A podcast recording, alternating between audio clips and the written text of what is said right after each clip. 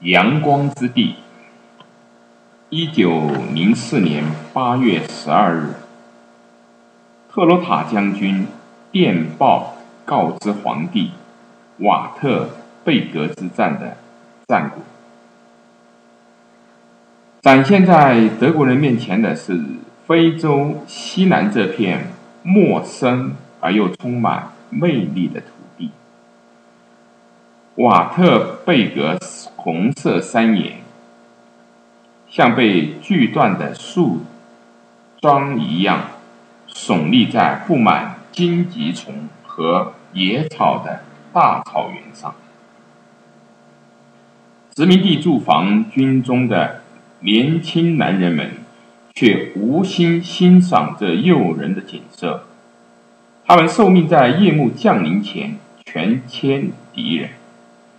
威廉二世不顾帝国的总理、总参谋部和殖民地指挥部的反对，任命他能找到的最为强硬的家伙来领导这支部队。这个人就是冯·特罗塔将军。他面对的敌人是赫雷罗族人，这个部落是半游牧民族。几个世纪以来以放牛为生，德国人几年前才到这里，他们也想养牛，却要以他们的方式，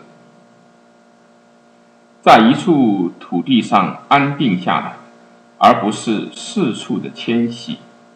这在他们的文化当中很普遍，他们认为自己的文化高高在上。一段时间以来，赫雷罗族人也曾进行过改变。他们尝试跟德国人做生意，却缺乏经验。德国人深知如何在书面上确保自己的所有利益，赫雷罗人却不知道。终于有一天，他们忍饥挨饿了，然后他们诉诸了武力，用那些合法。购得的德国步枪，德国人大为震惊。于是，越来越多的德国士兵进驻到这个国家。一万四千名德国士兵面对的是三万五千个赫雷罗族男人以及妻儿家畜，其中仅有五千人是拥有武装的士兵。战役打响，德国部队的七个营包围了赫雷罗族人。士兵们用榴弹炮和机关枪持续输出火力，但在茂盛的草原上，他们几乎什么也看不见，对地形也不熟悉。要是换做英国人，没有侦察员，绝不会出来活动。这也表明了德国人觉得自己。足够强大。然而，一阵枪林弹雨之后，歼灭敌人的任务宣告失败。天黑后，柏林宫中的电传打字机叭叭叭的响起。哈马卡里，八月十二日，敌人异常的顽强，灵活分布在浓密的荆棘丛中。尽管如此，他们。元气大伤。特罗塔将军向皇帝报告，敌军已被击溃，撤退的途中四散而逃，主力部队向东移动，我将封锁他们的撤退路线。皇帝威廉二世想为德国的子民寻找一块阳光之地。皇帝卫队中的一名军官，也就是后来。帝国总理伯恩哈德·冯·比诺于1897年宣布了这一计划。与其他的欧洲大国英国、法国或者是西班牙相比，德国深感来得太晚了。现在必须要尽快摆脱这种落后的局面。工业蒸蒸日上，尤其得益于。大规模的军备计划，这使德国的邻居日益感到紧张，其中主要的是英国和法国。但无论如何，德国都需要获得海外殖民地，这是民众中那些民族思想膨胀的人几十年来一直期盼的东西。因为拥有殖民地的国家才是真正的强国。统一德国的宰相奥托·冯·俾斯麦几乎始终都反对殖民地政策。对他来说，跟欧洲各国保持实力均衡已经足够的复杂。他认为，或者是深知，这些欧洲国家面对日益强大的德国，疑心重重重。在他看来，为了一些经济上的利益，远征其他国家，去跟英国、法国、西班牙、荷兰、葡萄牙。等竞争只会让一切变得更加的困难，更会严重危及和平。出于策略的考虑，而不是道德的顾虑，德国在殖民地时代克制了多年。即便是俾斯麦，也不能够完全置身事外。十九世纪的七八十年代，德国民众开始疯狂的沉湎于一股不可思议的。殖民地热潮，相继出现了非洲协会、德国殖民地联合会和德国殖民地学会。最开始，海外扩张只是个人的行为，后来，威廉二世把殖民地政策变成了一种形象工程。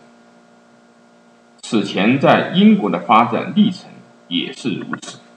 私人贸易公司某天突然被置于国家的保护之下。直至最终完全隶属于政府。一八八四年，不来梅商人阿道夫·吕德里茨也获得了非洲西南沿海的一些土地。一个部落酋长在说服、威胁和酒精的作用下，在一份德国人拟定的合同上签上了代表自己的符号。是否能够以文化迥异为由？将这笔交易算作合法获得，对此大家争议很大，尤其是这些部落酋长经常不顾部落中其他成员的死活而私自做决定。但至少帝国的首相俾斯麦相信这是合法的交易，他把当时被德国商人称之为“吕德里茨海湾”的地产。置于帝国的保护之下。一八九三年十二月，特尔多尔·洛伊特韦因少校被威廉皇帝二世派到西南非洲。他去的时候才只是一个特派员，但是五年后就被任命为德属西南殖民地的总督。此举表明了。威廉把非洲西南部以及其他非洲和亚洲的殖民地视为德国的领土，把那里的原住民看作是皇帝陛下的臣民。一九零零年左右，约有两千五百个德国移民在非洲西南定居，这里也成了唯一一个真正有德国人聚居的殖民地。来这里的不仅有。大投资商，很多人是德国新工业社会的失败者，试图在这里寻找新的机会。帝国政府也大肆宣传非洲是除美洲之外的另一个移民选择。这样，德国虽然流失了人口，但国家的资产却并未受到损失。然而，从一开始就很麻烦的是，想要从事畜牧业的德国移民与原住民构成了直接的竞争。圈地牧场主和那些赶着牲畜从一个牧场到另一个牧场的游牧民，再也无法长期的和谐相处。人与人之间不再合作共存，而是排挤竞争。除此之外，还有文化上的差异。德国文化建立在对上级的严格服从和男尊女卑之上，当地的赫雷罗族的社会文化则与此完全不同。对游牧民族来说，每一只手、每个声音都很重要。一个德国移民在家书中震惊的写道。不仅男人，很多情况下，连女人甚至佣人都可以发表自己的意见。在这里，没有人真正感到自己是下人，没有人学着去服从。相反，德国人在战时有一套严格的多的道德规范。日内瓦协定规定，不能对非洲人民宣战。备受争议的特罗塔将军曾这样为他的方法辩护，最终。如这位将军所说，部落之间发动了战争，导致双方部落的灭绝。事实上，一九零四年一月十二日，赫雷罗族人对德国殖民统治者的反抗也相当的残忍。赫雷罗族战士袭击了牧场主和居民点。杀害了一百二十多人，女人和小孩幸免于难，但一家之主大多是在他们孩子眼前被残忍杀害，这导致了德国国内对赫雷罗族人的仇恨，尤其是当那些被杀害的德国人是新移民时，他们跟那些游牧民一样手无寸铁。忍饥挨饿，要为生存而斗争。但是，根本的冲突却是德国人自己带去的。他们不愿意平等的对待当地的部落，不愿意开展和平贸易，不愿意互相学习，只想把这片土地占为己有。他们倚仗自己现代化军队的实力，自视为这里的新主人。皇帝威廉二世要求赫罗塔将军尽快解决暴动的赫罗赫雷罗族人，但这事情却并没有那么。将军在电报中极力的掩饰包围和灭绝行动的失败。赫雷罗族人成功的撤退，却退到了奥马海坎的。沙漠，上千人渴死在那里。